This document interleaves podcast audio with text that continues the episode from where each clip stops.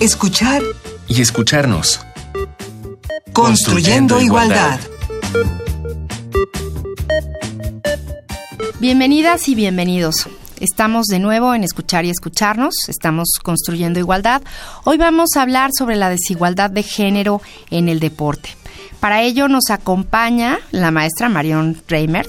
Ella es periodista y activista desde hace 12 años. Ha cubierto eventos mundiales para la cadena Fox Sports. Seguro la han visto y la han escuchado en los medios.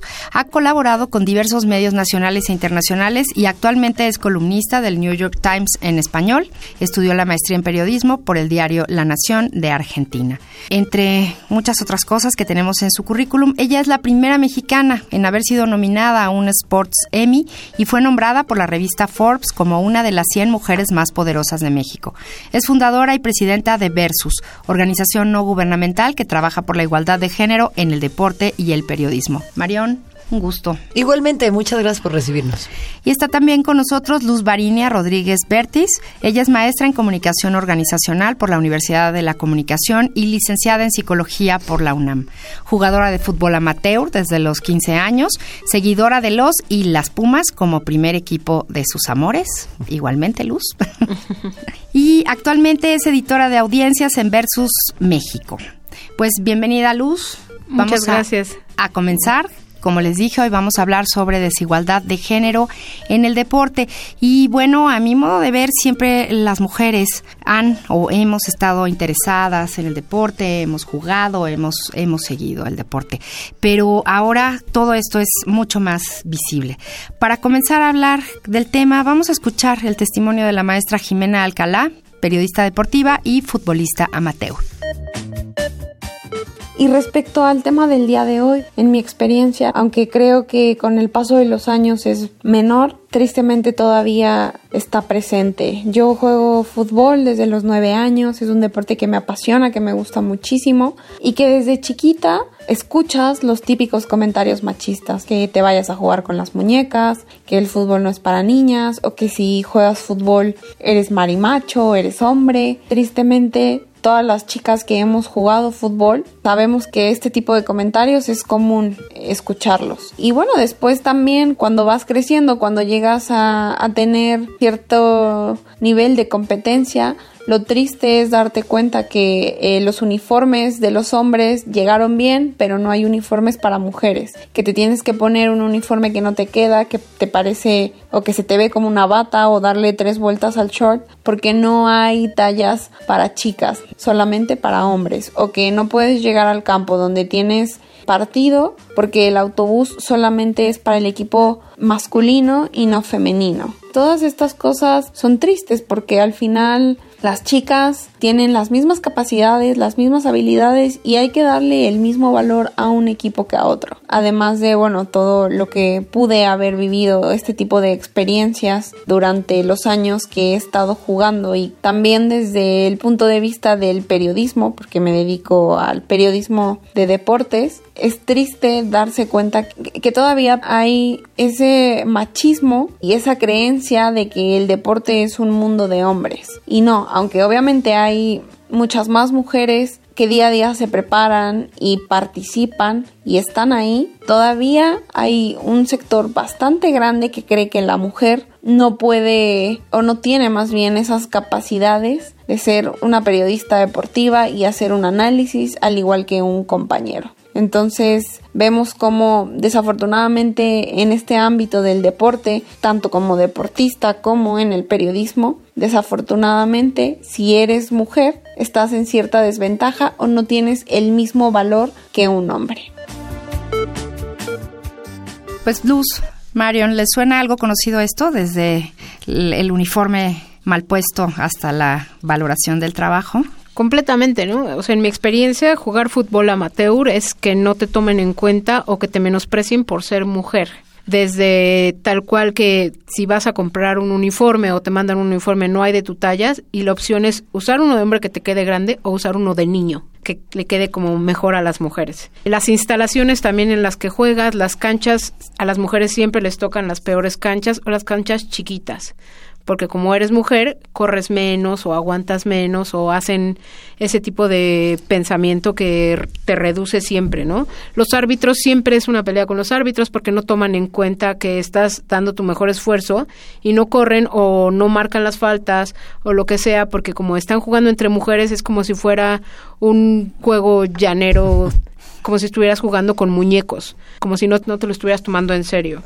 Sí, o sea, concuerdo con lo que dice Luz y también con lo que decía la maestra Alcalá. Yo creo que hay un grave problema en términos de la participación de las mujeres en el deporte porque el, deporte forma parte de la vida pública e históricamente a las mujeres se nos ha considerado como elementos que únicamente pueden formar parte de la vida privada. O sea, en general, todos los elementos de la vida pública, sea la política, sean los debates, sea el deporte, sea la administración, sea el trabajo, sean un montón de cuestiones, la guerra misma, ¿no? Que también desafortunadamente forma parte de la vida pública, no hemos trascendido en esos escenarios, o al menos siempre desde las sombras y haciendo la labor hormiga. Como una participación de segunda. Una participación de segunda. Y el problema acá, lo que señala Luz, y es, eso se ve incluso hoy en día en una liga de fútbol profesional, como es la liga femenil, es que pues se considera que el deporte varonil es el de verdad y el deporte femenil es como el anecdótico, es como de mentiritas. Incluso, no sé si ustedes escucharon el caso de la Universidad de Tokio, en la Universidad de Tokio se manipularon los resultados de los exámenes de las mujeres que aplicaron para la carrera de medicina, porque pues de todas maneras, ¿para qué las iban a aceptar si se iban a embarazar? Entonces, pues eso iba a significar un desperdicio de recursos y de tiempo. Y yo siento que la apreciación del deporte femenil es parecido, ¿no? O sea, ¿para qué vamos a invertir en uniformes? ¿Para qué vamos a invertir en autobús? Si pues esto es de mentiritas.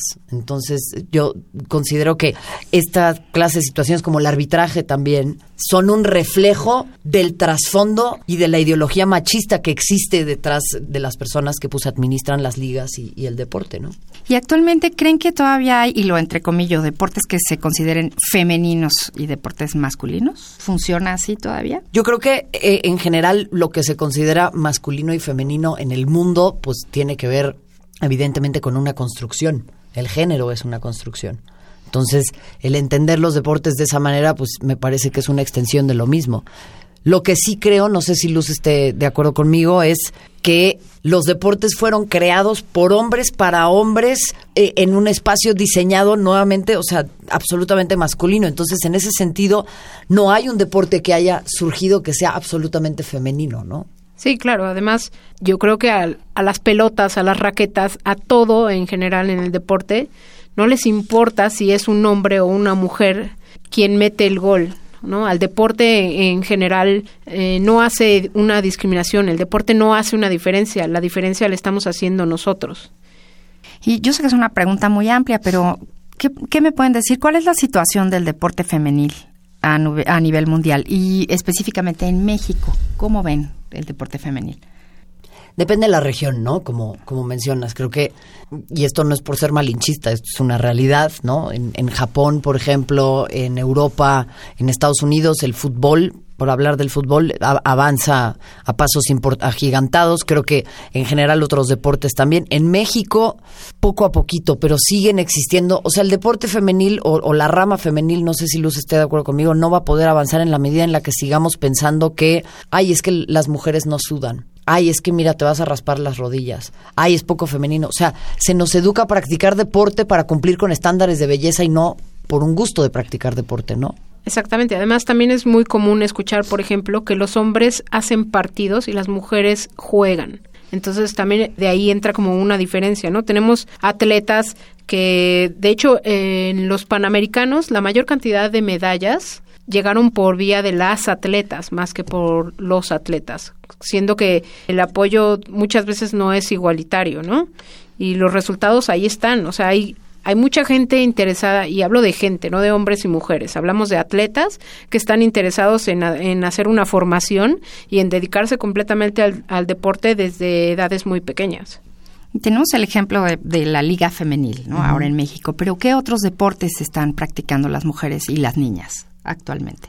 En México las mujeres practican mucho taekwondo, por ejemplo, hubo un auge muy importante, ¿no? Gracias a María del Rosario Espinosa, a Irida Salazar, clavadismo creo que también es un deporte importante, no sé qué otro pienses tú, Luz. básquetbol. De hecho, acaban de ir al, al Panamericano, ¿no? No, al Panamericano. Ganaron como un, no sé si era Panamericano, pero jugaron contra Estados Unidos, contra Venezuela y me parece que Colombia y ganaron hace dos meses mientras estaban los Panamericanos.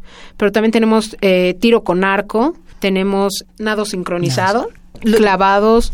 Lo interesante es que son deportes amateur, ¿no? O sea, existen pocas deportistas profesionales en México, que es ahí donde creo que hay un punto de inflexión. En el horizonte profesional de muchos hombres sigue existiendo el poder dedicarse al deporte, en el horizonte profesional de las mujeres no existe. Eso es importante señalarlo y sobre todo cuando hay buenos resultados ¿no? de parte de las mujeres. Claro, y los resultados están en todas las categorías, no nada más como las que ya son grandes y llevan mucho tiempo dedicándose al deporte también en categorías menores encuentras muy buenos resultados. Pues en cada programa tenemos una sugerencia musical que tiene que ver con el tema. Hoy, ¿qué les parece si dedicamos nuestra sugerencia a Jimena Alcalá? Yo creo que a ustedes y a ella les va a quedar muy bien esta canción.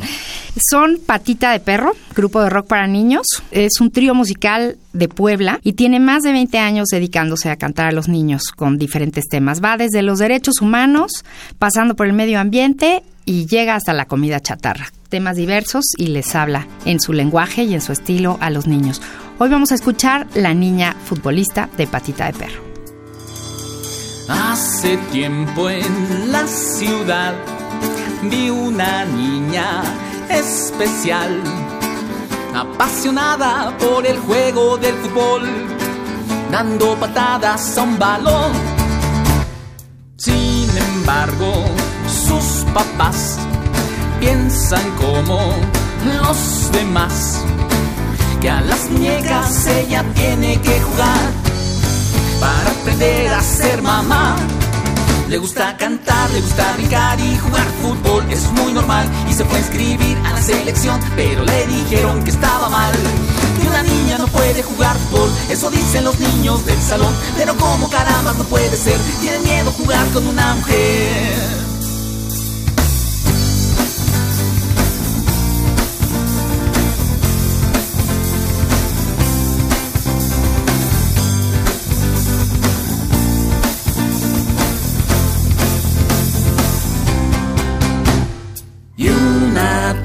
En que jugó fue metiendo un super gol.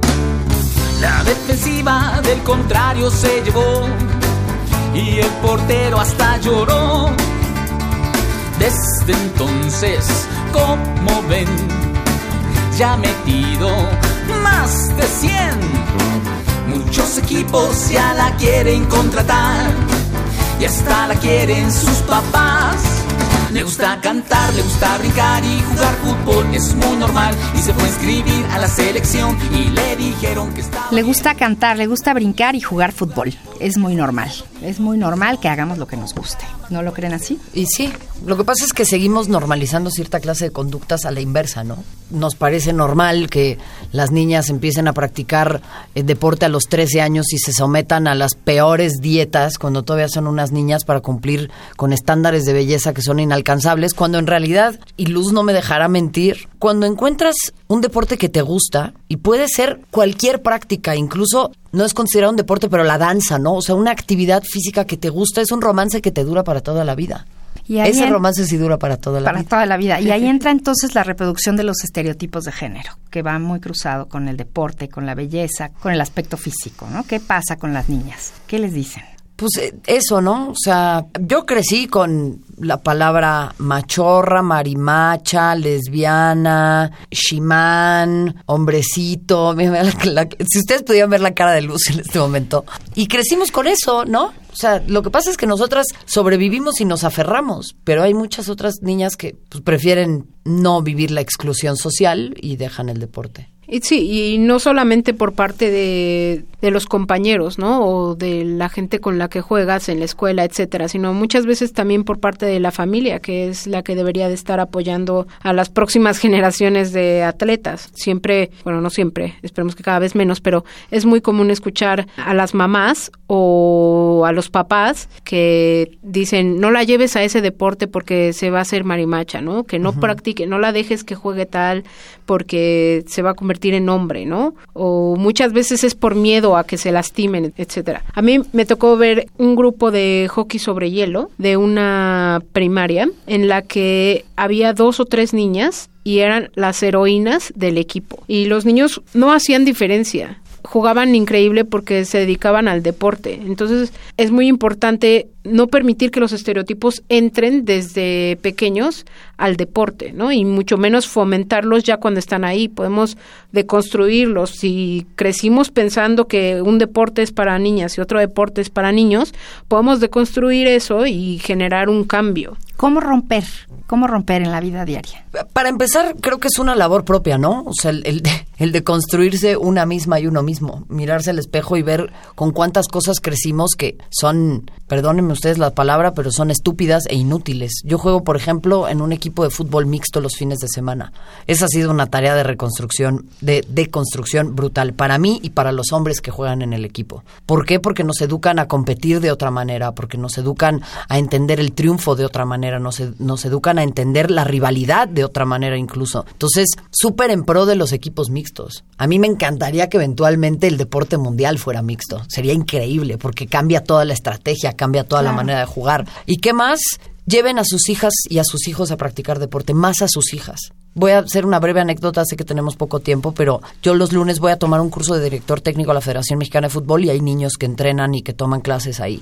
Todos los lunes que voy están los niños jugando y las hermanas esperándonos, esperándolos en la orilla del campo. Y un día llegué una niña y le dije, ¿y tú por qué no haces deporte? No, sí, pero es que a mí me gusta el patinaje, ¿ok?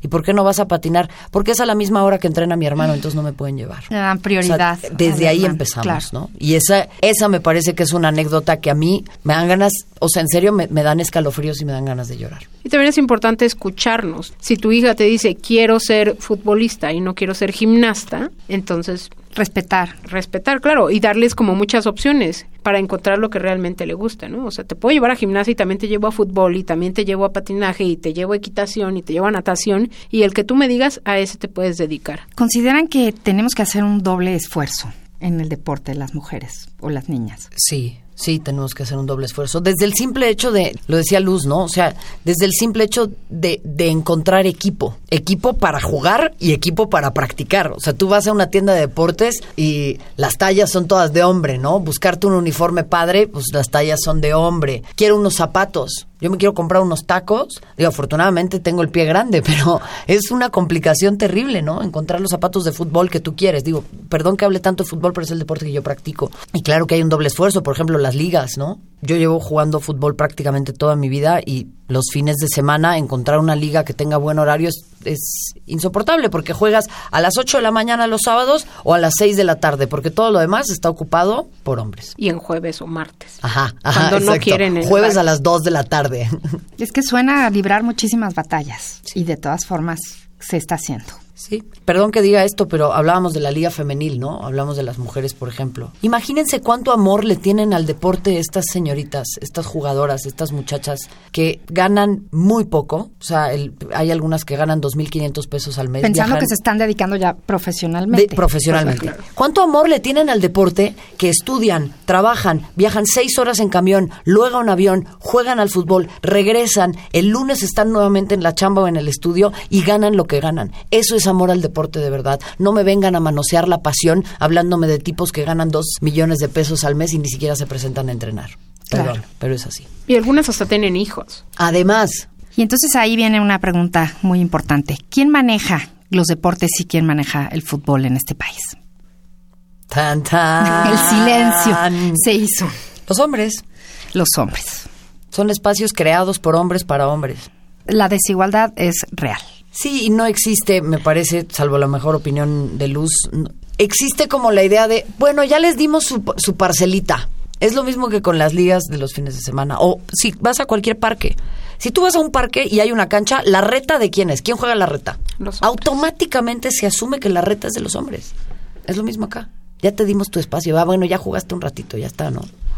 Entonces es otra batalla pendiente. Sí, y de hecho hay muchos clubes que consideran que los equipos femeniles son fuerzas básicas o categorías menores.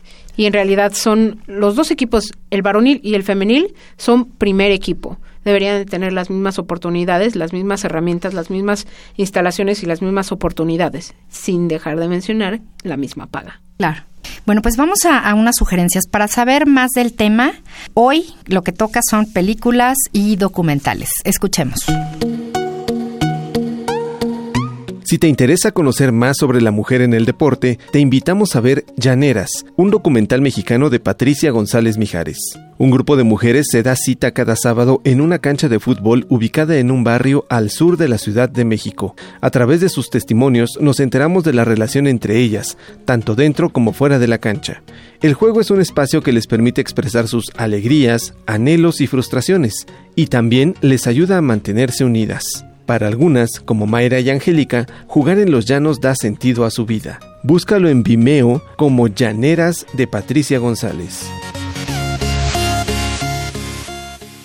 El largometraje, Hoy partido a las 3, de Clarisa Navas, es también una muy buena opción para conocer el universo femenino en el deporte.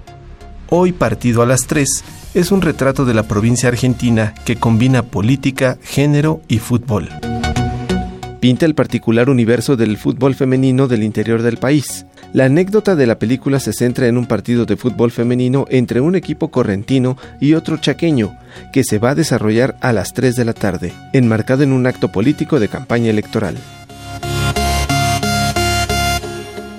Pues ahí tienen, hay que buscar para saber más y para ver estas películas y documentales. Y bueno, pues entremos a, otro tema también de las mujeres y el deporte. ¿Cuáles son las principales dificultades que enfrenta una periodista en el mundo tradicional del deporte, Mario? Pues es similar a lo que pasa con el deporte, ¿no? Son espacios construidos por hombres, para hombres, para hablarle a otros hombres de lo que hacen otros hombres. Qué bonito.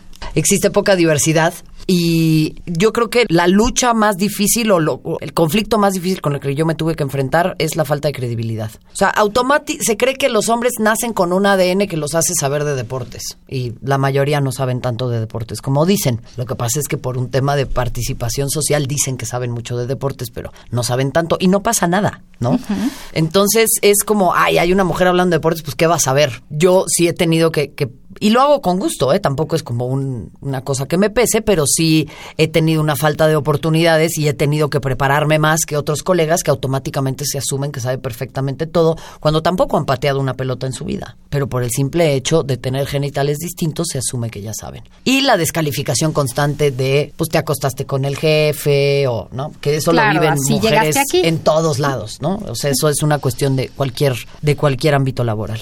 ¿Y cuál es la tarea del periodismo deportivo a favor de la igualdad de género? Es un caballo de Troya. Muchas más personas saben quién es el chicharito, que Sergio Mayer terminó siendo el presidente de la Comisión de Cultura, por ejemplo, ¿no? Entonces, creo que tenemos un caballo de Troya muy importante y podemos hablar de muchos temas. La bronca es no únicamente quién da el mensaje, que somos pocas mujeres las que damos el mensaje, sino cuál es la carga del mensaje. Es decir, en un 97% los contenidos tienen que ver con deporte masculino. Luz lo sabrá perfectamente. O sea, el simple hecho de seguir deporte femenil es ya una tarea, ¿no? Sí, hay, hay muy pocos medios que cubren justamente el deporte femenino, ¿no? O sea, lo vimos también en Barranquilla cuando Kenty Robles tiene que pedir que los medios cubran que ellas fueron bicampeonas que se llevaron el oro y tienen que exigir esa portada, ¿no? En los medios. Y hay medios que ante eso responden con un recuadrito chiquitito, como si se estuvieran burlando. Incluso a mí me ha tocado con colegas, ¿no? Que dicen,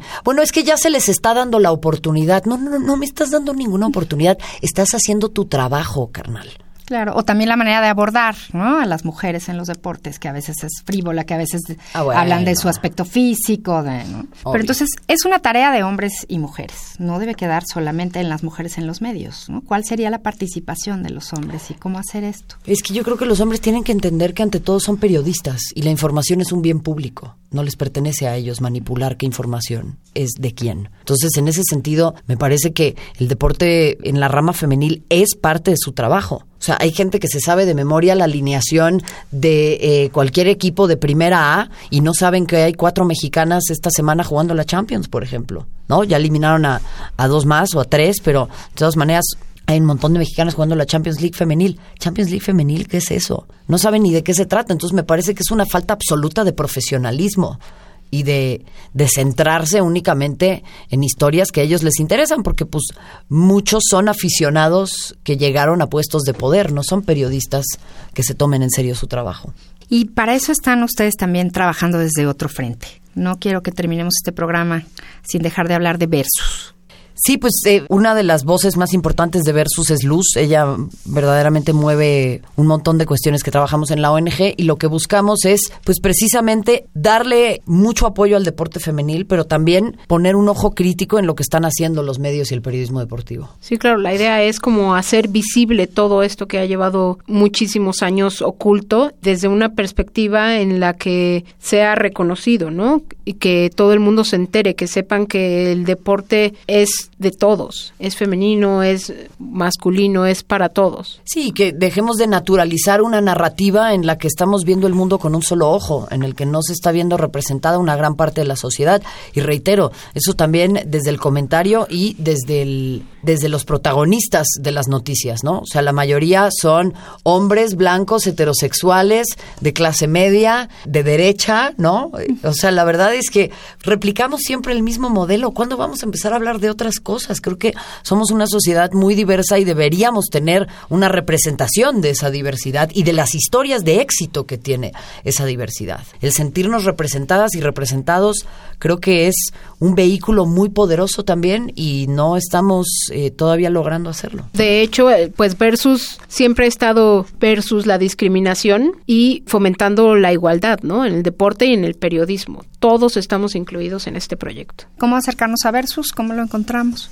Pueden entrar a nuestra página web que es versus.mx. En Twitter nos encuentran como arroba México Versus y en Facebook estamos como Versus México. Próximamente también estamos ya trabajando en un proyecto muy lindo que es un libro sobre la primera liga femenil en México y estamos lanzando varios proyectos increíbles. Entonces nos gustaría que, pues si quieren colaborar y participar, háganlo. Ah, y compren nuestras playeras. Lanzamos una línea de playeras que están increíbles de la mano de otros colaboradores. Así que entren a nuestro sitio para poder comprarlas. Pues hoy hablamos sobre desigualdad de género en escuchar y escucharnos. Muchísimas gracias a Marion Reimers y a Luz Barinia Rodríguez por acompañarnos. Muchas gracias por la invitación. Un gusto estar aquí. Hay muchísimo que hacer en el tema de los deportes y el periodismo. Tenemos tarea, pero qué bueno, si no nos aburrimos. Muy bien. Pues así terminamos hoy nuestro programa. Hablamos sobre desigualdad de género en el deporte, hoy en Escuchar y Escucharnos. Y agradecemos a Marion Reimers y a Luz Barinia Rodríguez por habernos acompañado. Al contrario, muchas gracias por la invitación. Y Un queda gusto. la tarea, hay muchísimo que hacer para la igualdad en el deporte y en el periodismo. Súmense, ayúdennos. Estuvimos con ustedes en la coordinación Ana Moreno, en redes sociales del CIEG Jorge Hernández, en la asistencia de producción Carmen Sumaya, en la operación técnica Rafael Alvarado y en la producción Silvia Cruz Jiménez. Yo soy María Amalia Fernández. Los espero en escuchar y escucharnos la próxima semana. Recuerden que estamos construyendo igualdad. Radio UNAM y el Centro de Investigaciones y Estudios de Género presentaron Escuchar y escucharnos. Construyendo Igualdad.